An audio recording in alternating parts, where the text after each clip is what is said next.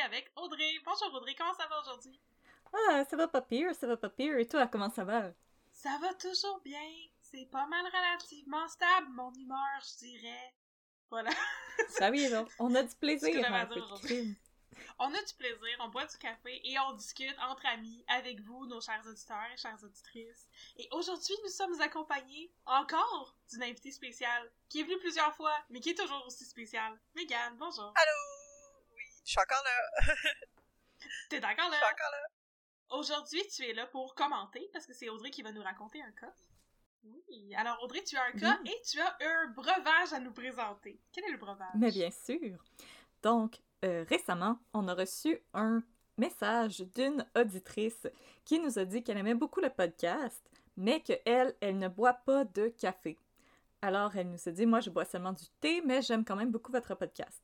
Alors, parce que nous vous écoutons, chers auditeurs et chères auditrices, et parce que l'auditrice s'appelait Audrey et moi aussi, alors c'est comme la communauté des Audrey, il faut qu'on se soutienne.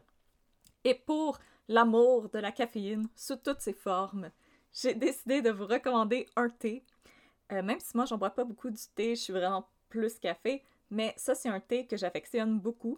C'est un thé qui vient du Camellia sinensis, à proximité de Lucam, donc en plus, ça me fait penser à où est-ce que je me tenais entre mes cours et je m'ennuie donc d'aller euh, chiller au Camellia sinensis. Alors, le thé que je vous recommande, c'est le thé Assam Banaspati non pas banana spati comme je l'appelle tout le temps. banana splitty. Donc c'est le thé Assam Banaspati qui vient de l'Inde. C'est un thé noir.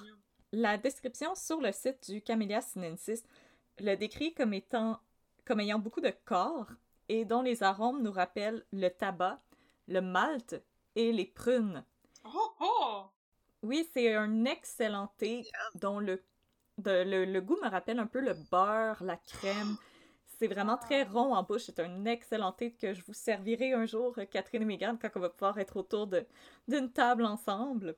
Et euh, je trouve que c'est un excellent thé à boire le matin ou avec un dessert, donc un dessert très sucré. Je trouve que ce thé-là vient vraiment bien balancer euh, le sucre d'un dessert. Alors, je répète, c'est le thé Assam Banaspati de chez Camellia sinensis. C'est un excellent thé si vous êtes un fan de thé noir, par exemple Earl Grey, Irish Breakfast, etc. Ça, va vraiment être. Euh, ça va être votre tasse de thé. On va mettre un petit peu de lait dedans, c'est peut-être bon. Oui, euh, le, le site Camellia Sinensis dit qu'avec un nuage de lait, c'est particulièrement excellent. Moi, je, je prends toujours mes thés oversteeped et pas de lait. Mais euh, you do you, on vous aime. Toi, t'es une vraie, là. Moi, c'est. Euh, moi, ça me prend le, le, thé très faible et avec beaucoup de lait dedans. Comme j'ai appris à le boire en Angleterre. Puis les gens qui boivent du thé noir, pas de lait, je trouve que c'est, c'est trop hardcore ah, pour moi. je suis bien impressionnée. Do not mess with me. Euh, je bois mon thé noir oversteep puis pas de lait. Aïe aïe, ok, parfait. On va, on va prendre note de ça. Alors aujourd'hui, ça va être un peu de crime dans ton thé noir. Exactement. Voilà. Formule un peu différente. alors, de quel cas tu vas nous parler aujourd'hui? Donc, le cas dont j'aimerais vous parler aujourd'hui, c'est un cas qui est vraiment pas très connu ici au Québec, plutôt aux États-Unis, mm-hmm. et vous allez rapidement comprendre pourquoi. Ce cas-là, j'en ai entendu parler dans une chronique de Daniel Prou qu'on salue pour la 800e fois en six épisodes. Wow! Oui! Alors, c'était dans un, une chronique spéciale où il faisait l'éloge des femmes gangsters. Alors, c'est quand je faisais mes recherches sur Monica Lamitraille qu'il y avait dans euh, l'encadré sur Monica Lamitraille un plus petit encadré qui parlait de ce cas-là. Alors, le cas dont je vais vous parler, c'est le vol de Laver Redfield, qui était un millionnaire excentrique américain qui s'est fait dérober 2 millions par une jolie femme fatale qui a usé de ses charmes afin de, de dérober sa fortune à Monsieur Redfield. C'était vraiment... C'est un cas qui, selon moi, devrait être fait en film très, très, très, très, très bientôt. Et je l'ai intitulé La revanche de Donalda sur Séraphin. Oh, j'aime ça! Ok. Parce que Monsieur Redfield, c'était tout un gratteux de scène. Oh, gratteux de scène. Exactement. Et qui aimait beaucoup jouer dans les casinos de la région de Reno, et je vais dire Reno Oh non! pendant l'épisode parce que je trouve que Renault, c'est vraiment laid. Ouais, Reno! Dans la ville de Reno. Reno au Nevada! Exactement. Alors, je vais mettre un peu de crime dans votre thé ou dans votre café, peu importe ce que vous buvez avec nous ce matin, cet après-midi, ce soir, Cette nuit. cette nuit, si vous voulez nous écouter la nuit, euh, pas de trouble. Let's spend the night together, comme dirait Michael Jaguet. Michael Jaguet! Les roches qui roulent. Avant de commencer mon cas, par contre, j'aimerais faire une petite euh, capsule. C'est qui Ayn Rand et c'est quoi l'objectivisme? Parce que Laverne Redfield, c'est vraiment un, un véritable personnage qui semble sortir d'un roman de Ayn Rand. C'est un monsieur qui euh, ne croyait pas au gouvernement et qui croyait que son argent c'était pour lui et personne d'autre. Alors, je vais rapidement vous faire une petite chronique sur c'est qui Ayn Rand et la philosophie de l'objectivisme, juste pour qu'on puisse comprendre un petit peu d'où il vient, ce monsieur-là, et la, philosophie qui a motivé sa vie. Alors, comme je vous dis, Ayn Rand, c'était une romancière russe qui vivait aux États-Unis au début du 20e siècle. Et elle a développé une philosophie qu'on appelle l'objectivisme. L'objectivisme, c'est la croyance selon laquelle toute connaissance et valeur humaine est fondamentalement objective parce qu'elle se base sur une expérience du réel et non sur une expérience subjective. Donc, c'est fondamentalement anti-religion parce que c'est pas quelque chose qu'on peut expérimenter de façon concrète. Parce que cette philosophie se base sur l'expérience individuelle, elle prône l'égoïsme. Ah! America! Par ailleurs, le livre où elle développe l'objectivisme s'appelle The Virtue of Selfishness, selon Ayn Rand. What? Yep, The Virtue of Selfishness. Greed, greed is good, Greed is good. dans le film. Selon Ayn Rand, pour être libre, l'individu doit choisir son système de valeurs et non l'hériter de sa famille ou du milieu dont il provient. Chaque individu est fondamentalement responsable de ses actes, que ceux-ci soient posés pour l'avantager ou le détruire. Alors, si tu t'auto-détruis, ben, c'est toi qui l'as décidé, donc euh, l'objectivisme n'a pas de problème avec ça en tant que tel. Et pour s'accomplir, un individu doit être productif. Alors, c'est une philosophie qui, même si elle peut sembler un peu conservatrice, est très en faveur des arts parce que c'est une manière d'être productif. Et avec toute cette emphase sur la liberté individuelle, sur le plan politique, on croit en une réduction considérable du rôle du gouvernement. Ah. Donc pour Ayn Rand, le gouvernement est juste là pour maintenir les lois en place parce que quand tu commets un crime contre quelqu'un d'autre, tu limites sa liberté. Ah! Ok, fait que toutes les lois sont- doivent être créées en fonction de permettre la liberté individuelle. Exactement. Mais là, moi, parce que j'aime obstiner les gens, Oui, oui, moi aussi j'aime ça. Ben, si je décide de commettre un crime, ben, c'est ma liberté de le faire. Alors, si tu m'empêches de commettre un crime, ben, tu réduis ma liberté. What you gonna do about it, Ayn Rand, qui est morte? Il y, a Mais- beaucoup- il y a beaucoup de plot holes Oui, il y a beaucoup de-. Je- moi, je, je connais pas Ayn Rand. Je sais que c'est quelqu'un qui a comme vraiment une mauvaise presse, là. Euh, puis, mais là, justement, ce qu'elle dit jusqu'à date, c'est que les gens doivent être libres de choisir comme le système de valeurs qui leur convient. Puis là, les Ouais. gens, ils sont libres de faire qu'est-ce qu'ils veulent faire. Pour l'instant, ça semble pas super négatif. Non. Ok, est-ce qu'on va arriver dans les aspects plus négatifs de sa philosophie plus tard ou il y a quelque chose que je comprends pas partout? Oui, non, c'est parce que pour elle, le gouvernement n'a absolument rien à dire sur le plan de l'économie. Ah! Parce que le, le gouvernement n'est pas une entreprise. Alors, ils n'ont rien à dire sur l'économie parce qu'eux, ils ne font pas d'argent. Alors, ce sera aux entreprises de régler tout ce qu'il y a à voir avec le marché. Du capitalisme sauvage. Ouais, ah, ça. ok! Les entreprises sont libres de te fuck up si ça leur Parce que tente. c'est ils ont la liberté de faire ça. Oui, ça. Et c'est parce que les gens qui dirigent ces entreprises-là, ben, c'est leur liberté fondamentale de faire le plus d'argent possible et de dire d'aller manger de la chenaille puis de débarquer de leur dos au niveau des impôts. Là, je suis moins, je suis moins on board Ayn Rand, là. C'est c'est vraiment la philosophie de l'égoïsme. Ouais, ok, parfait. Parce que Ayn Rand, pour elle, c'est un non-sens d'aider les gens. Ah! Parce que c'est Ah. te donner... Quand je t'aide, je te donne mon temps et mes ressources. Ouais. Et moi, je n'atteins pas mon plein potentiel parce que je t'aide toi à atteindre ton plein potentiel en te donnant mes ressources. C'est pas efficace et performant comme elle c'est Non, la performance. absolument là. pas. Ok, c'est ça. Ah, ah. C'est pas efficace d'aider les autres. Ok. Ça rentre pas dans son système de valeurs d'aider les autres comme étant quelque chose de productif et bon. Je comprends pourquoi c'est controversé maintenant. ça va! ok, on est sur la même page. Au niveau des impôts, Ayn Rand croit que les impôts, ça devrait se faire sur une base volontaire. Ah, ben oui. Parce que, après tout, tu bénéficies de certains services gouvernementaux, alors tu dois payer la police et tu en payes un petit peu plus si tu veux. Parce que, par exemple, nous, nos impôts servent à entretenir les routes, croyez-le ou non. Je n'y crois pas une seconde, mais oui. Mais selon la philosophie de l'objectivisme, on n'a pas à faire ça puisque c'est les entreprises de construction qui doivent s'occuper des routes. Donc, elles se financent elles-mêmes et nous, on n'a pas à leur donner d'argent parce que c'est pas le gouvernement qui s'occupe de ça. C'est Ayn Rand qui a inventé l'histoire de sponsor un highway qui est aux États-Unis où tu peux acheter des routes, là. Ouais, c'est ça, avec les... Ben, c'est ça, donc, comme tu le disais tantôt, Catherine, là, il me semble qu'il y a certains éléments qui sont pas si Ouais, parce qu'en effet, Ayn Rand, elle était fondamentalement pro-choix parce que le gouvernement n'a pas un mot à dire sur ce qu'une femme fait avec son corps. Une femme est responsable de ses actes, alors si elle veut se faire avorter, c'est son choix, et nous, on n'a absolument rien à dire là-dessus. Ok. Puis c'est anti-religieux, fait a pas le... Jésus serait pas d'accord avec ça. Exactement. Mais en gros, l'objectivisme, c'est la liberté d'être un maudit trou de cul égoïste. Ah, ok, parfait. J'avais entendu dire qu'elle était super sexiste, mais en fait, elle est pas. Ben, c'est parce que Ayn Rand, elle trouvait que le viol, c'était quelque chose de très beau. Parce que c'est un homme qui utilisait sa liberté fondamentale pour prendre quelque chose qu'il voulait, Ok?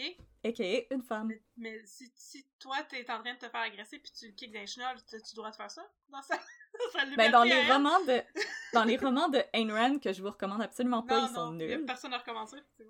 Euh, les femmes, quand elles se font agresser, elles sont amazed. Ah, Parce ok. qu'elles se disent Oh mon Dieu, cet homme-là me voulait tellement qu'il est entré par effraction chez moi puis il m'a agressé dans mon Mais bain. c'est incroyable, c'est- c'est C'est incroyable. C'est des hauteurs incroyables au niveau de la morale, puis comme des profondeurs abysmales en même temps. C'est juste les extrêmes. Wow! Puis Ayn Rand, juste pour vous dire à quel point elle-même, elle ne croyait pas à ça. Ouais. Parce que selon elle, le gouvernement ne devrait pas donner d'argent aux gens Non. parce que c'est à chaque personne d'utiliser son argent. Mm, ben Euh, ouais, ben Ayn Rand fumait 15 paquets de cigarettes par jour.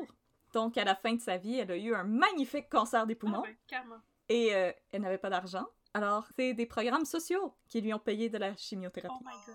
Elle aurait dû se laisser mourir de son cancer parce que c'est de sa faute si elle a fait ça. Les programmes sociaux Exactement. auraient dû lui dire de manger de la elle est responsable de ses Ouais, actes. c'est ça. On a lu tes livres, là, Anne, puis mange, de, mange les chenilles. Mange chenaille, c'est notre expression, un peu de crime. Oui, mange chenille. Et si vous avez encore des doutes Non, et que vous êtes comme non, Audrey, moi je pense que ça peut marcher, Ayn Rand, c'est l'auteur préféré de Ted Cruz, Ah ouais. le sénateur du Texas, qui a décidé d'utiliser sa liberté fondamentale pour aller à Cancun pendant que ces gens mouraient dans une tempête de glace. Mhm, mhm. Et le Texas, ça fonctionne pas mal comme un wet dream de Ayn Rand. Alors l'électricité est fournie par des entreprises privées qui décident de leur prix. C'est pas comme ici où est-ce que c'est Hydro-Québec qui fournit tout le monde. Alors tu dois choisir ta propre entreprise qui te fournit en électricité. Et ces gens-là, qui dirigent les entreprises, ont utilisé leur liberté fondamentale pour se mettre plus d'argent dans les poches et ne pas mettre de dispositifs qui allaient protéger euh, les turbines en cas de grand froid. Non, c'était leur Alors liberté. voilà, Puis charger plusieurs milliers de dollars par jour pour chauffer les maisons. En plus, si on croit les théories de complot, Ted Cruz a utilisé ses libertés personnelles pour être le Zodiac Killer. Fallait exactement. mentionner ça à un moment donné dans le podcast, voilà.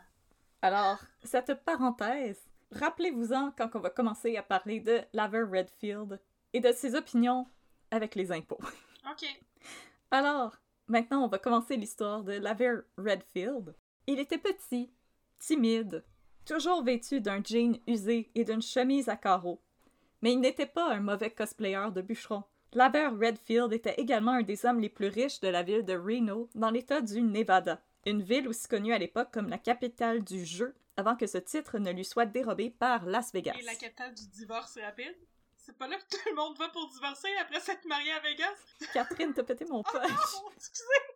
ok, on coupera ça pas au grave, je t'aime pareil. Ça. Ah, je t'aime pareil. En véritable séraphin, Laver Redfield, il aimait pas ça dépenser son argent, sauf s'il se trouvait autour d'une table de roulette. Là, c'était free for all, mesdames et messieurs. Quotidiennement, Monsieur Redfield pouvait parier entre 5 000 et 100 000 dollars, et ce, même pendant la Grande Dépression. Parce qu'il traînait beaucoup trop d'argent cash sur lui, Redfield ne pouvait pas avoir un portefeuille parce qu'il était pas assez gros. Alors, il traînait ses gains dans un sac en papier. Weird flex, mais ok. Voyons donc. En, en 1948, ce fashion faux pas lui aura valu d'être attaqué par un chauffeur de taxi qui l'a suivi à la sortie d'un casino. L'homme l'a frappé à la tête une bonne douzaine de fois à l'aide d'une brique, exigeant que celui-ci lui remette le sac. Chaque fois, Redfield refusait et resserrait sa poigne sur sa sacoche improvisée. Donne-moi le sac! Bang! Non! Bang! Non! S'il voulait pas se faire voler, il avait juste à se promener avec un sac de papier plein de cash. là. Avec un gros signe de pièce dessiné dessus au charpie. Ça, c'est mon lunch, ça, c'est mon sac plein d'argent. Oh non, j'ai mélangé, j'ai bien de manger un vin. Quand une foule de curieux s'est attroupée autour d'eux, le chauffeur de taxi a renoncé au butin et s'est enfui, laissant Redfield ensanglanté sur le trottoir. Ce crime, aussi crapuleux qu'il peut sembler, ça va être la petite bière en comparaison avec la tempête médiatique qui allait s'abattre sur Redfield et sa femme. En effet, le 1er mars 1952, les médias américains annoncent que des cambrioleurs ont établi un nouveau record à Reno, dans le Nevada, en mettant la main sur près de 2 millions de dollars US lorsqu'ils ont dévalisé la demeure de Laver Redfield. Mhm. Mais là, on va retourner en arrière encore un petit peu et parler du real life Séraphin qui allait bientôt se faire voler par sa belle Donalda. Né en 1897 à Ogden, en Utah, dans une famille de Mormons, ma chère Catherine. Surprise bonbon! Boum! Moroni nous a visités. Hey, sais-tu quoi? Là, tout d'un coup, ça s'explique encore plus, là, le, le, le libertarisme et tout, là. Les Mormons, ils font pas particulièrement confiance au gouvernement ou aux banques. Mais, Non, euh, Laver Redfield a toujours été solitaire et excentrique. Dès son plus jeune âge, il avait adopté une mentalité de séraphin et affirmait à qui voulait bien l'entendre qu'il n'y avait pas de poubelle dans la maison familiale parce que tout était réutilisé. Fait que tes de. Ça, ça, c'est un weird flex. Il vivait déjà un minimalist life. Ah. Il était prêt Ah, pour Instagram. C'est zéro déchet. Zéro déchet, mais comme 80 ans avant le temps. Exactement. Plus que ça. Adulte, Redfield a fait sa fortune en investissant à la bourse, particulièrement dans les entreprises pétrolières et minières. Smart. sans jamais obtenir l'aide d'un courtier. Il semblait doté d'un sixième sens pour savoir quand acheter et quand vendre ses actions, et sa fortune a fluctué même pendant la Grande Dépression. Mais personne ne sait trop pourquoi. Éventuellement, on l'a surnommé le Lone Wolf of Spring Street, ce qui sonne plus comme quelqu'un qui a oublié le titre euh, Oui. Wolf of Wall Street. Oui. Ah, le film là Le avec Lone le Wolf. monsieur de Titanic, bah, c'est ça. là, le Lone Wolf on Spring Street, euh, Springsteen, ouais, ouais, Mais, c'est mais ça, c'est ça, j'allais dire, ça sonne comme un album de country. En 1935, Redfield déménage dans l'État du Nevada qui était alors connu comme étant un véritable paradis fiscal. En effet, s'il coûte cher de s'incorporer au Nevada, l'État ne taxe cependant pas les revenus des entreprises. Alors quand t'arrives, tu payes un gros montant, mais après tu payes plus rien. C'est quoi cette logique niaiseuse-là? Écoute, euh, je ne suis pas dans le gouvernement américain parce que je te brasserais ça pas rien qu'un peu. Ouais, les, hey, on- les États, c'est ça. On veut pas vous dire comment gérer vos finances, mais euh, ouais, voilà. Par exemple, un autre monsieur riche qui a profité de ce wet dream libertarien, monsieur Bing Crosby, Oh! habitait dans le Nevada pour ne pas payer ses taxes. Le chanteur? Oui, le chanteur de Noël. Ah, ben, tiens. Toutes Hey. ses chansons de Chanteur de- Noël. Tout son argent de Noël caché en dessous de son sapin. Ben oui, il payait pas. Mon argent dans les Les campagnes, campagnes. je l'ai caché en dessous d'une roche. Le dernier épisode, c'est la Bamba, puis là, c'est les cantiques de Noël. Discret, Redfield profite de l'exode de nombreux hommes d'affaires riches et célèbres pour que son propre exode passe sous silence dans la presse locale. Donc, il, est- il est rentré en cachette en arrière des autres. En 1936, Redfield et son épouse Nell vont faire l'achat d'une somptueuse propriété entièrement faite de pierre, baptisée le Sierra Vista Castle, euh, qui existe encore. Vous pouvez aller le regarder sur Google, c'est d'une laideur totale et absolue. La demeure était munie d'un stationnement souterrain en 1936 et d'un sous-sol spacieux. Et la propriété était située en haut d'une colline en plein centre d'un terrain d'un tiers de mile. Euh, donc les voisins y étaient loin et les Redfield avaient la paix. Et là, ayant fait sa fortune en travaillant comme spéculateur boursier, c'est sans surprise que vous allez apprendre que Redfield, c'était un gambler. Son jeu de prédilection, c'était la roulette. Et dès son arrivée à Reno en 1935 et jusqu'à sa mort en 1974, il était reconnu comme étant parmi les clients les plus importants des casinos du coin. Pour s'assurer sa fidélité, certains casinos ont même augmenté la limite de gageure, spécifiquement pour M. Redfield. Je veux gager plus! Fine, Ok, ok, vas-y fort! Mais là, Redfield, il était un homme très conservateur et un libertarien. Il était très vocal dans sa haine du IRS, des impôts et des démocrates. Il trouvait que Ronald Reagan, c'était le meilleur président, hashtag ever. Ok. Et il se rendait souvent dans les town halls, donc les euh, réunions municipales, pour chialer et dire que il comprenait pas pourquoi lui devait payer des impôts. Il disait toujours que le gouvernement, selon lui, n'avait aucun droit constitutionnel d'exiger quelque argent que ce soit de ses citoyens et a même tenté à plusieurs reprises de poursuivre l'État pour ne pas payer ses impôts. C'est drôle, moi je suis sûre que le gouvernement a très exactement ce pouvoir-là de te faire payer tes impôts. Mais ça, c'est juste ta opinion, comme dirait Elisabeth. C'est ma c'est ma opinion. C'est ma liberté de te rappeler que le gouvernement, oui, il a ce pouvoir-là de te faire payer tes impôts. Ok, ça m'a pris tout ce temps-là pour trouver sa maison sur Google. Mais je suis d'accord avec toi, c'est terriblement laid. Je vous invite à aller voir ça. On dirait comme de l'artisanat de quelqu'un qui vit au bord de la plage. On dirait comme les maisons dans Westmount qui sont comme en flanc de montagne, tu sais. Mais au lieu d'être des belles briques, c'est toutes des roches pas égales. Oui! Il manque juste une coupe de coquillages collés avec un fusil à assez- cochon. oui, c'est ça. C'est assez épouvantable. Oh, intéressant. Parfait, parfait. On continue. Et parce qu'il haïssait dépenser, M. Redfield a confié au journaliste Robert Laxalt Parier à la roulette est une folie dénuée de toute logique. Les joueurs sont des fous, et je suis l'un d'eux. Par contre, ce n'est pour moi qu'une occupation, et parce que j'ai de l'argent, c'est mon droit que d'y prendre part. Encore son droit pis ses libertés, là. Il y a, Oui. tellement, il y a tellement de droits, monsieur Redfield. Mais pour moi, cette citation-là, c'est le plus comme dis-moi que t'es un républicain sans me dire que t'es un républicain. le 29 février 1952, Laverne Redfield et sa femme quittent leur demeure pour aller exercer le droit fondamental de Monsieur Riche de Monsieur Redfield, soit aller prendre un petit lunch au casino et jouer une coupe de tour de roulette. Hey, écoute, hein, il y en a qui jouent au bowling puis il y en a qui gâchent tout leur argent. Ouais. En route, le couple a croisé une de leurs amies Ah! une jeune femme élégante qui croisait régulièrement autour des tables de casino et qu'ils avaient par ailleurs invitée à souper à quelques reprises. Oh, mon dieu, la chanceuse. Cette femme, c'était Jeanne d'Arc Michaud, une auteure, compositeur et peintre originaire de Sainte-Agathe-des-Monts. Celle-ci avait quitté la belle province pour épouser un médecin du Connecticut avec qui elle a vécu pendant quelques années. Constatant en 1949 que leur mariage était un échec, ils se sont rendus à Reno, la capitale du divorce éclair. Alors, si Jeanne d'Arc s'est rendue à Renault pour le divorce facile, elle est restée pour l'exaltation des tables de jeu et l'énergie digne du Far West qui régnait dans la ville. Son nom, c'est Jeanne d'Arc. Oui, c'est Jeanne d'Arc. C'est un beau nom, Jeanne d'Arc, j'aime ça. Oui. Son prénom? Ouais, Ouais. Jeanne d'Arc, c'est un prénom. Wow.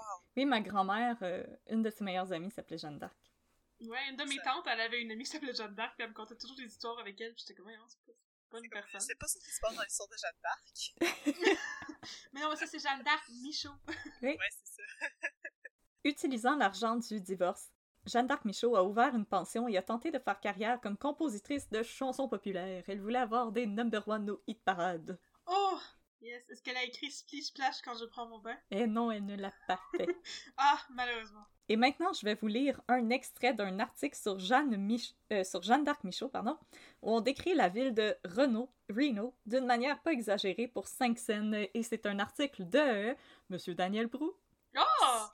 La seule évocation du nom à l'époque fait rêver tous les désillusionnés et les exaltés du continent.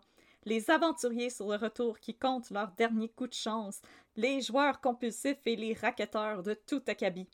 Toute une humanité paumée échoue dans cet Eldorado accouru des quatre coins de l'Amérique. Mais à quelle espèce appartient donc notre compatriote? Votez dès maintenant! À ce numéro 1-800, oui, c'est ça, appelez-nous. Écoute, euh, Daniel Prou, euh, il avait la plume, euh, il y allait fort! Il y a la plume endiablée, je trouve. Ah, Je il, trouve ça il est beau. très dramatique, là. Ouais. C'est notre. C'est le Shakespeare du crime. Oh! Alors, tandis que Laverne Redfield et son épouse piquaient un brin de jasette avec leur amie québécoise, Une scène digne d'un film de la Panthère Rose se déroulait dans leur domicile pendant qu'une bande de cambrioleurs entrait par effraction afin de dérober le contenu d'un coffre-fort que M. Redfield avait dissimulé dans un garde-robe. Hmm. Pendant que les Redfield jouaient à la roulette, les cambrioleurs se sont enfuis avec pas moins de 1,5 million en argent, en bijoux et en titres négociables. Aujourd'hui, on parlerait d'environ 13 millions de dollars US. Ouh. Quand même. Quand même beaucoup. De retour à son domicile, Redfield a constaté les dégâts et appelé la police pour signaler le vol.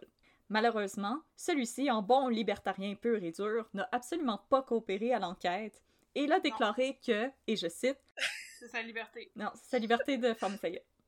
Ouais. Son droit de pas les aider à la police. Il a déclaré que perdre un ou deux millions, ça passe encore, mais s'il avait fallu qu'il fasse du mal à mon chien, une si brave bête.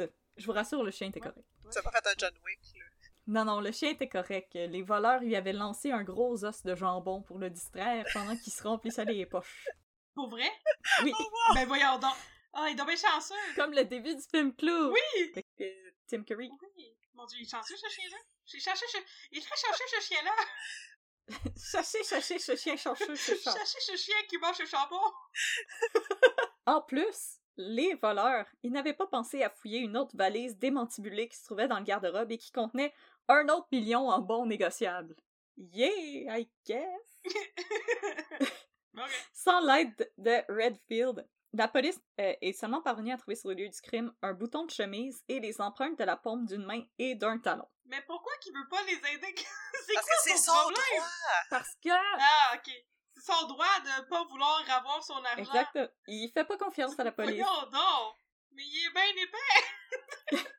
Mais là, malheureusement, en 1952, on n'allait pas très loin avec euh, ça. L'ADN et etc. C'était pas encore... euh, Ouais, non. On n'était pas C'était là. facile, de, c'était fa- c'était facile de get away avec n'importe quel crime en 1950. Il y avait le bertillonnage, je vous en ai parlé l'autre fois. Comme...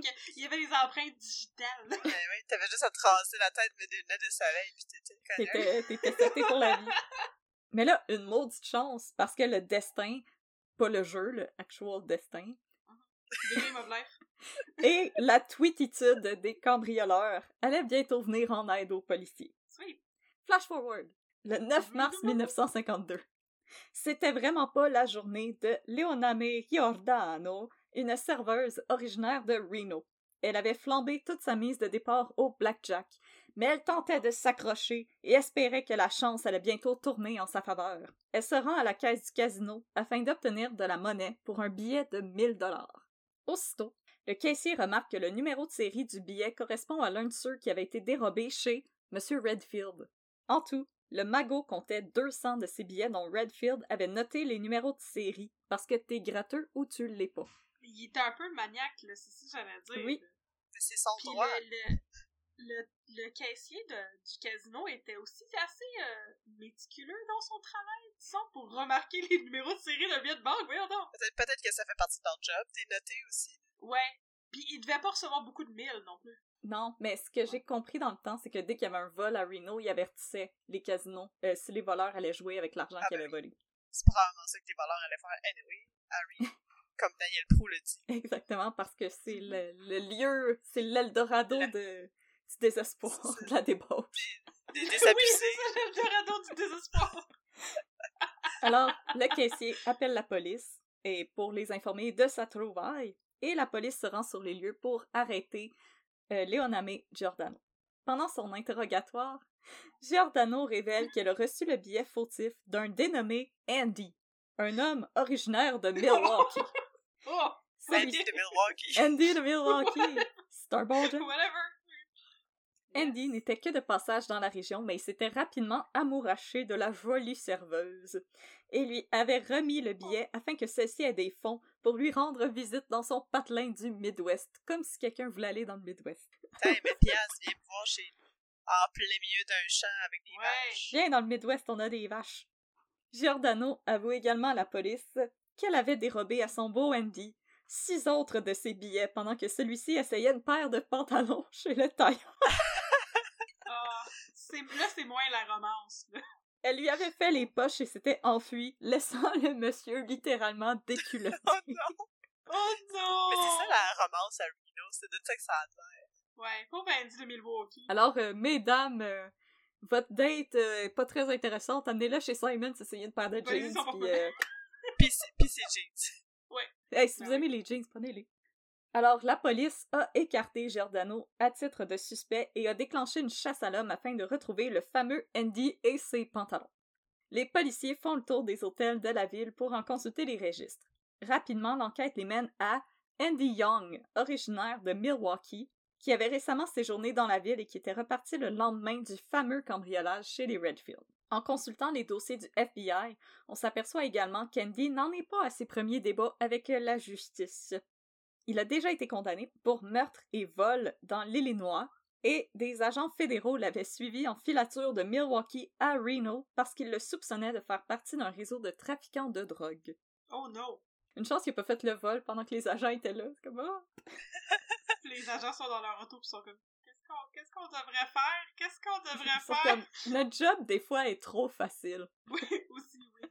Mais là, encore là, on cherche un homme qui s'appelle Andy, qui vient du Milwaukee et qui est passé à Reno. Mon Dieu, mais il y a un homme qui s'appelle Andy qui vient du Milwaukee. Il me semble qu'il aurait dû donner un faux nom, je sais pas. C'est pas trop smart pour lui. C'est- trop facile. Le 10 mars, le FBI procède à l'arrestation d'Andy et compagnie. Parmi cette bande de joyeux lurons, on compte deux autres hommes originaires de Milwaukee, soit John Tri- Trilieghi et Frank Sorrenti, 35 et 37 ans, qui travaillaient comme Wow! vendeurs de savon à domicile. Apparemment, c'était un travail dans ce temps-là. T'as-tu besoin de savon? Puis là, ils ouvraient leur valise, puis elle était pleine de savon. Ah, j'espère que oui. Savon, savon, Non, ils mettaient ça dans leur, dans leur poche de manteau, là. Ils ouvrent leur manteau. shampoing. Savon, rasoir. petite poudre pour le lave-vaisselle. Et ils ont arrêté deux hommes qui étaient originaires de Reno, dont Louis Catsigli, 44 ans, un ancien boxeur qui s'était recyclé comme portier, Nice. et Bento Robinson, 65 ans, un homme à tout faire qui avait déjà travaillé pour les Redfield. Man on the inside. Voilà. Tout ce que ça prend. Une fois tout ce beau monde réuni, les agents fédéraux débutent les interrogatoires et constatent rapidement qu'une pièce semble manquer au puzzle. Tous les membres de l'opération déclarent qu'ils ont été engagés par Louis Gazigli et que lui-même recevait des ordres d'une fort jolie jeune femme qui se faisait appeler Madame Arthur Grant. On cuisine alors Gazigli et celui-ci finit par cracher le morceau. Madame Arthur Grant, la femme fatale, la belle brune mystérieuse au cœur de cette intrigue, c'est Jeanne d'Arc Michaud. Non! Oh, la jeune femme élégante et amie du couple Redfield qui piquait un brin de jasette avec eux le jour du cambriolage. La Oh! conversation n'était pas anodine. Michaud faisait le guet et s'assurait de laisser assez de temps à ses complices pour s'infiltrer dans la demeure des Redfield pour leur dérober une partie de leur fortune. Oh! Et c'est aussi elle qui avait révélé à ses amis que le couple avait un chien de garde qui pouvait cependant facilement être distrait avec un bon gros os de jambon au miel, mium mium mium. Ben, je veux dire, moi aussi, là. Une fois Michaud identifié par ses complices, le FBI procède à son arrestation tandis que celle-ci se trouve à bord d'un train reliant LA à Chicago. Michaud transportait 50 000 en espèces, 28 bijoux et environ 180 bons transférables. Arrêtée pour complicité dans le cambriolage de la demeure des Redfield et pour avoir transporté de la marchandise volée en dehors d'un État, elle sera emprisonnée à Flagstaff en Arizona, où elle va tenter de se suicider par overdose, mais sera sauvée in extremis par le personnel médical de la prison. Mais là, Michaud, elle a un alibi. Elle dit que M. Redfield lui avait donné la permission de voler le contenu de son coffre-fort. Ah! Et là, j'entends tout le monde dans la maison faire oui, Ah ben, c'est ça, Jeanne d'Arc. T'avais la permission de voler l'homme le plus gratteux de l'histoire. C'était aussi mon avis au début de mes recherches. Mais Oui. là, je vais vous parler de comment le procès s'est déroulé et je pense que vous aussi, vous allez avoir les sourcils qui vont vous monter un petit peu plus haut que l'autre. On peut faire les plus hauts que ça, là, sourcils. Non, et vous aussi, vous direz, c'est incroyable. C'est incroyable! Alors, lors du procès de Jeanne d'Arc, l'avère Redfield, il a décidé que lui, les procédures judiciaires, parce que c'est un libertarien, il s'en lavait les mains. Puf, puf, puf, ah, ça ah, ah. m'intéresse pas ces histoires-là. Ah, ah, ah, ah. Il est cohérent. On peut, on peut dire qu'il est quand même il est cohérent là, dans, sa, dans sa philosophie. là. Alors, au lieu de se présenter pour livrer son témoignage contre Jeanne d'Arc, il est parti pour un petit voyage de plaisance en Californie, ce qui a eu résultat qu'il s'est fait arrêter pour outrage au Mais ça, tribunal. c'est parce que c'est pas optionnel quand t'es convoqué en cours. Non, Tu peux pas faire comme bah. si vous êtes convoqué en cours, c'est pas si On ça te ça tente. sois Non, ça me tente pas, j'aimerais ça aller chez Winners à la place. On fait des trouvailles à tous les jours. Ça, mais il fait beau Ça aujourd'hui. m'adonne pas, là. Je vais aller Ça prendre marche pas. Alors, il va être rapatrié à Reno, où il va être jeté en prison, et il va partager la cellule voisine au gentil voleur qui lui avait dérobé son coffre-fort. Ah! Humilié, Monsieur Redfield va finir par cracher 50 000 pour être libéré sous caution et dire que oui, il allait venir au procès, même si ça le gosse parce qu'il voulait faire une brassée de serviettes ce jour-là. Ok, ok, il Ah, va ok, être là, d'abord. là. Mais là, quand bon. on prête attention, quand on prête attention au témoignage de Michaud, on peut comprendre que Ray Redfield a peut-être essayé de se sauver avec son épouse.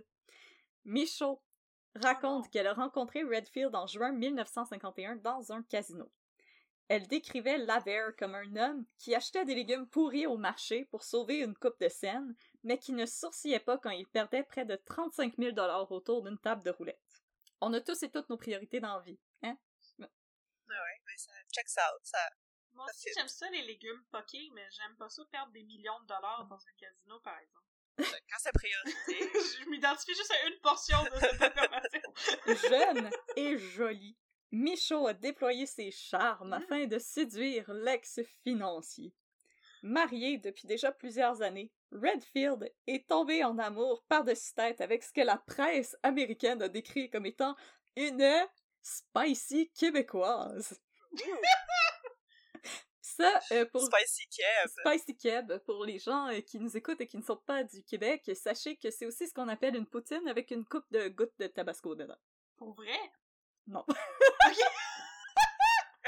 Je me disais, bon, c'est comme le Jolly Rogers, un autre affaire que je on a- connais pas.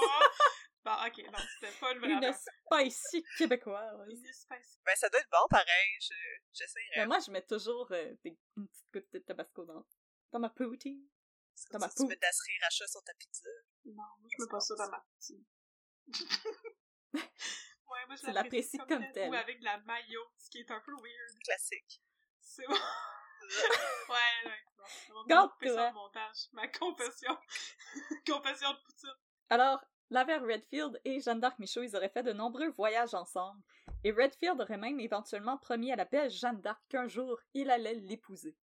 Un jour, tandis que la femme de Redfield s'était absentée, ce dernier avait invité Michaud chez lui pour jouer au Scrabble? Au Twister. Eh, Wink, wink, wink. Stri- Strip Scrabble. Redfield a alors reçu des visiteurs impromptus et s'est empressé de cacher Michaud dans le garde-robe de la chambre des maîtres. C'est là, squeezé dans le noir entre un jean plein de trous et une chemise à carreaux, que Michaud a senti quelque chose de dur et de froid. un coffre-fort Get your head out of the gutter, you out! Une fois les visiteurs partis, Michaud a interrogé son amant au sujet du coffre-fort qu'elle venait de C'est trouver. quoi ça? C'est c'est ça, c'est un beau, c'est un beau meuble euh, design qui vient du Danemark? C'est ça du design scandinave? Pourquoi tu mets ta table de chevet dans ton garde-robe? Ouais. Alors, Redfield aurait ouvert le coffre-fort sous le regard ébahi de Michaud et s'est littéralement mis à make it rain en lançant l'argent dans les airs et en s'exclamant Je suis riche, c'est tout à moi. Ça sonne pas vrai, ça. On va mettre ça sur un t-shirt. Ça sonne un peu littéral. Je suis riche, c'est Ça tout sonne à un peu moi. littéraire. Je suis plus fort que la police et je vais jamais mourir. L'amour aussi est plus fort que la police. Michaud aurait alors proposé à Redfield de lui confier le contenu du coffre-fort afin que celle-ci soit financièrement indépendante et pour éviter le scrutin de Madame Redfield. Ah. Hésitant, Redfield a demandé à Michaud de lui laisser un moment pour, pour y réfléchir. Euh, il, il voulait dormir là-dessus, comme la nuit porte conseil. Mais là, Michaud, elle aurait dit à Redfield que celui-ci n'aurait plus le droit de l'embrasser tant et aussi longtemps qu'il refusait de lui donner le contenu du coffre. Oh, les menaces à là. C'est du Hey. chantage émotionnel. Fait que là, elle portait une cagoule. C'est ça. Non, pas de bec. Non, pas de bec. 40 dollars. Au moment de son procès, Michaud a affirmé que c'est après dix minutes que Redfield est revenu sur sa décision. il acceptait de lui remettre le contenu du coffre si celle-ci parvenait à faire passer la transaction pour un cambriolage. Oh! Devant une salle bondée où Madame Redfield elle-même était Oh! présente pendant le, le Oh procès, non! Michaud a déclaré Monsieur Redfield tentait de m'embrasser, mais je lui ai dit qu'il ne m'aurait plus jamais, sauf si nous avions une entente. Redfield a accepté et nous avons seal the deal sans papier ni crayon. Une petite poignée de main. Avec notre sang! C'est un pack de sang! Puis il paraîtrait que quand elle a dit euh, we, we made a deal without pen and paper, paraîtrait qu'elle aurait eu un petit regard. Fait qu'ils se sont donné un bec. Non. Ils se sont donné un bec, c'est ça. Puis là, il y a une petite musique jazz qui Ah, jouait ouais. dans le fond, là. Tu sais, la, la petite musique dans Ouais. Twin Peaks quand Audrey Horn rentrait dans une pièce, là. Wink wink! Mais là, moi, je pense que Madame Michaud, elle a rajouté une coupe d'affaires dans son témoignage parce que ça sonne un petit peu trop, euh, un petit peu trop comme le début d'un roman euh, à l'eau de rose. Michaud a ensuite expliqué à Redfield qu'elle aurait besoin de cambrioleurs expérimentés pour réussir son coup. Pas des beginners, des experts. Non, des, des Non, non, pas des amateurs. Ocean Eleven. Avec le chandail rayé, là, puis la cagoule, puis tout. Inquiet, Redfield a d'abord refusé parce qu'il craignait que les cambrioleurs exigent une plus grande somme d'argent que ce qui se trouvait dans le coffre. Avec un straight face, Michaud lui a assuré qu'elle engagerait des cambrioleurs honnêtes. Whatever the hell that is. Plein de cambrioleurs. Des cambrioleurs honnêtes, on appelle ça pas des politiciens. Joke de petit. Ah! C'était la joke politique de l'épisode! T'en prends toujours une. Michaud s'est alors mise au travail et a commencé à organiser ce qui deviendrait l'un des vols les plus profitables de l'histoire des États-Unis. Produisant des plans détaillés de la résidence Redfield, elle a engagé Andrew Young, Frank Soretti, John Triegi, Louis Gazigli et Bento Robinson. Ok. Toute la gang était là. Au terme du cambriolage, Michaud s'est enfui à Los Angeles avec la plus grande partie du butin. Nice. Les vendeurs de savon sont rentrés à Milwaukee à bord d'une Cadillac flambant neuve. Oh. Et l'homme à tout faire est resté sur place, euh, dans le fond, M. Robinson, est resté sur place et a dissimulé sa part de 37 000 dans un coussin de chaise. C'est un gros coussin de chaise. Quand même. Mais là, Andy, notre fameux Andy Ouais, Andy de Milwaukee. de la chanson d'Erita Mitsuko, il était resté derrière. Et sans doute que s'il n'était pas resté derrière, ben, le FBI aurait rushé un petit peu plus pour retrouver ce beau monde-là, hein. Et en plus, Andy, quand il s'est fait voler ses pitalons par Madame Giordano, il a bully Monsieur Robinson pour que Monsieur Robinson lui donne son Oh argent. non, dans son coussin de chaise. Alors, Monsieur Robinson, il a été obligé de lui donner son 37 000 parce que Andy, il avait mis son argent dans ses pitalons puis quelqu'un était parti avec ses pitalons. Et là, suite à son arrestation, euh, Jeanne d'Arc Michaud a confié à un journaliste du journal de Flagstaff, en Arizona, qu'elle était une bonne catholique et que ses parents lui avaient inculqué des bonnes valeurs d'entraide et de générosité, fait que tout le contraire du libertarisme. Et elle a juré, Mhm. up and down, qu'elle voulait utiliser l'argent dérobé pour aider des gens Oui. en difficulté. C'est-à-dire elle. La pauvre et l'orphelin. Elle avait accepté que Redfield ne l'épouserait jamais parce que jamais il voudrait payer un divorce et un deuxième mariage. Il était ben trop gratteux pour ça. Et alors, en échange de son silence, elle exigeait qu'il lui paye une chambre et qu'il lui remette assez d'argent pour qu'elle puisse l'investir dans une œuvre de charité. Mais il aurait jamais fait ça. C'est ça que toutes les maîtresses font. Ils prennent l'argent pour l'investir dans des œuvres de charité. Lors de l'enquête, Redfield y coopère encore pas vraiment. Mais pourquoi coopérer? Lui, il affirme que Michaud, il la connaît à peine, qu'il faisait juste la croiser une fois de temps en temps au casino, et il jure qu'il n'a jamais partagé son oreiller avec Madame Michaud. Qui est un bel euphémisme. Partager son oreille. Mais il Oh. partage, il partage Ben oui. beaucoup, euh, Monsieur Redfield. Non, il partage absolument rien. Débrouille-toi, amène ton propre oreiller. C'est t'amènes ton sleeping bag quand Non. tu vas dans le chez Mais c'est pas très gros un oreiller non, Non. plus. Tu sais, faut vraiment que ta tête soit collée sur l'autre tête pour partager Ça, c'est un oreiller de corps. Ah Ah, oui, oh wow. Tu sais, un oreiller avec une petite animée, euh, un animé japonais. non, Monsieur Redfield, quand il organisait des potlucks, mais dans le fond, t'amenais ton lunch. Ouais, ouais. Et là, quand les, les agents du FBI lui ont demandé s'il avait permis à Madame Michaud de s'emparer du contenu du coffre-fort, il n'a pas offert de réponse. Ah, mon Et il a tout simplement dit que Madame Michaud était une femme particulière. Ça veut rien dire, ça. Ok, mais il la connaissait pas beaucoup. Mais Non. il la connaissait assez pour savoir qu'elle était particulière. Elle avait des très petits sourcils. J'ai vu Oui. ça tantôt sur Google. Qui étaient très éloignés l'un de l'autre. Mais elle ressemble un peu à Hélène Bourgeois-Leclerc. Elle oui, avec encore moins de sourcils. Et là, mesdames, est-ce que vous voulez deviner euh, l'issue du procès de Jeanne d'Arc Michaud? Moi, je pense qu'elle a été innocentée. Parce qu'elle était trop séductrice. Ouais, moi aussi. Elle a séduit le jury. Coupable. Non, pour vrai. ah. Le 25 juin 1952, Michaud Yes. est reconnu coupable du vol et sentencé à 5 ans de prison. Une injustice totale. Mais là, si Michaud, elle a pas mal disparu à sa sortie de prison, Redfield, lui, il avait pas fini avec le FBI. Pour vrai? Non, parce que le FBI, quand ils ont retrouvé le butin, ils ont fait une découverte assez intéressante. Parmi les billets de banque et les titres négociables, ils ont trouvé une enveloppe que les voleurs n'avaient pas ouverte. Euh, sur le coup, le FBI, ils ont passé ça sous silence. Ils ont mis ça de côté dans un petit tiroir. Ouais. L'enveloppe contenait une note rédigée par Redfield à l'attention de sa femme pour lui révéler qu'une partie de sa fortune se trouvait dissimulée derrière un faux mur dans le sous-sol de la résidence familiale. Comme Eric Asselin? Oui. Oh my god.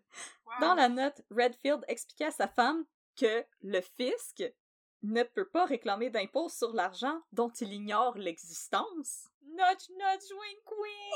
Hein? Hein? Tu peux pas me demander des impôts sur l'argent que tu sais pas qu'il existe? c'est ça, hein? Tu fais de l'évasion fiscale, mais au lieu de l'envoyer dans les Bahamas, tu mets ça dans un faux mur dans ton sous-sol. Alors le FBI a fait une petite chasse au trésor en suivant les instructions laissées par Redfield et ont bel et bien trouvé une cache composée de 270 000 dollars en pièces d'argent, des silver coins.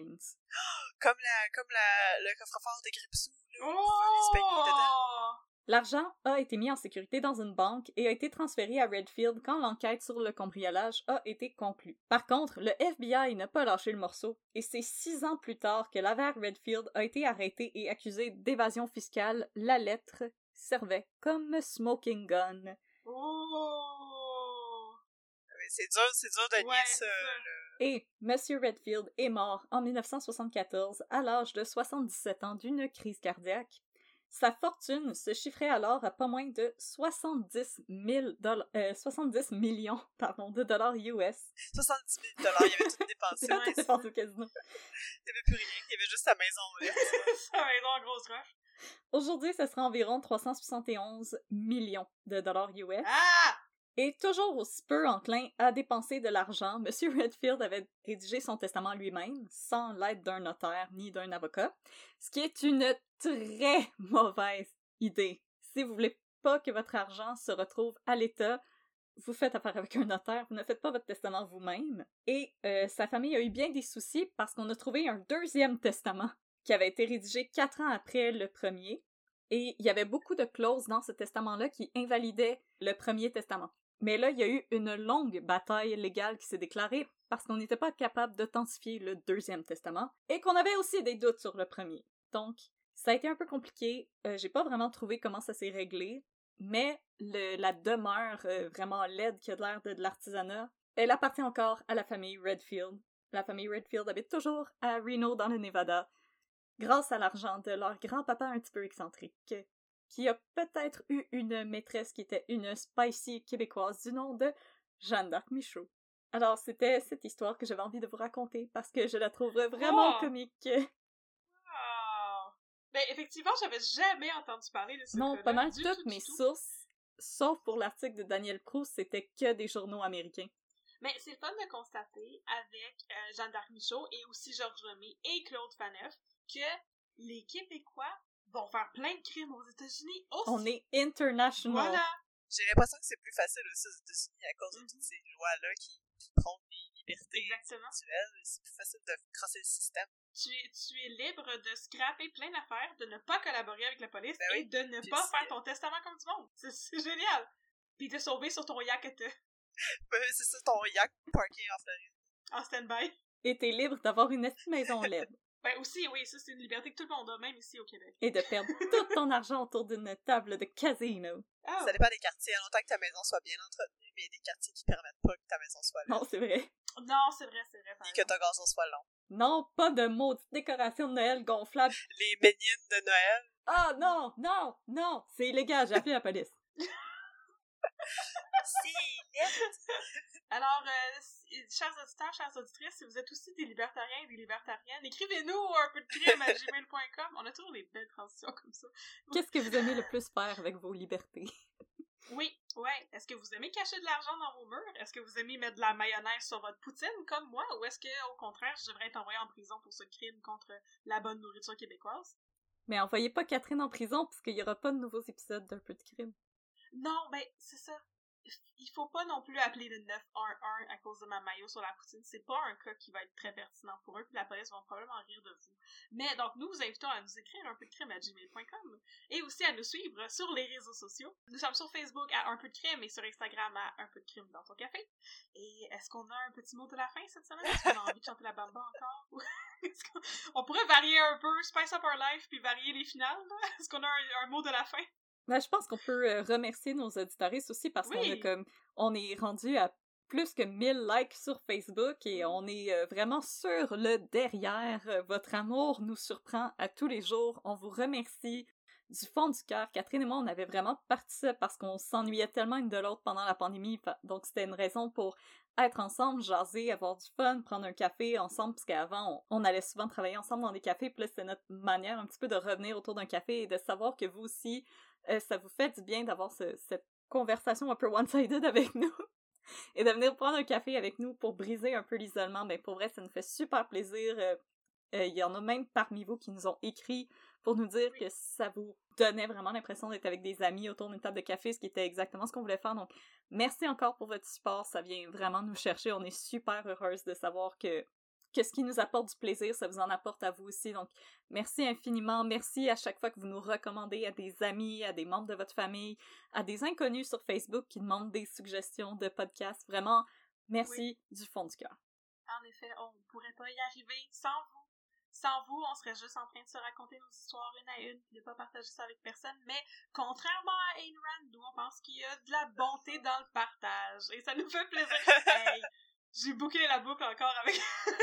Mais ouais, c'est ça. On vous remercie du fond du cœur pour tout votre soutien et euh, c'est ça. On est très, on est très encouragés par euh, par le, le succès entre entre guillemets, le succès du podcast jusqu'à date. Puis ça nous encourage pour la suite. Et on va, on espère pouvoir continuer longtemps à faire des podcasts pour vous, chers auditeurs, chers auditrices. Donc merci beaucoup. Et merci Megan d'avoir été avec nous. T'es vraiment un, un, good sport. C'était tellement le fun. Oui, merci. Tu reviendras quand tu voudras. Oh. On a toujours assez de café pour toi. Ouais. On partage oui, Nous, on partage, OK? C'est ça qu'on fait. On n'est pas des vrais droit. Non, absolument pas, c'est des blagues. On, on vient d'enlever nos perruques, on n'était pas des vrais libertariens. Oui, c'est ça, c'est notre droit de, de, vous raconter des histoires de crimes. Alors, on vous donne rendez-vous la semaine prochaine, même heure, même poste, pour plus de crimes dans votre café. Bye! Merci tout le monde, bye!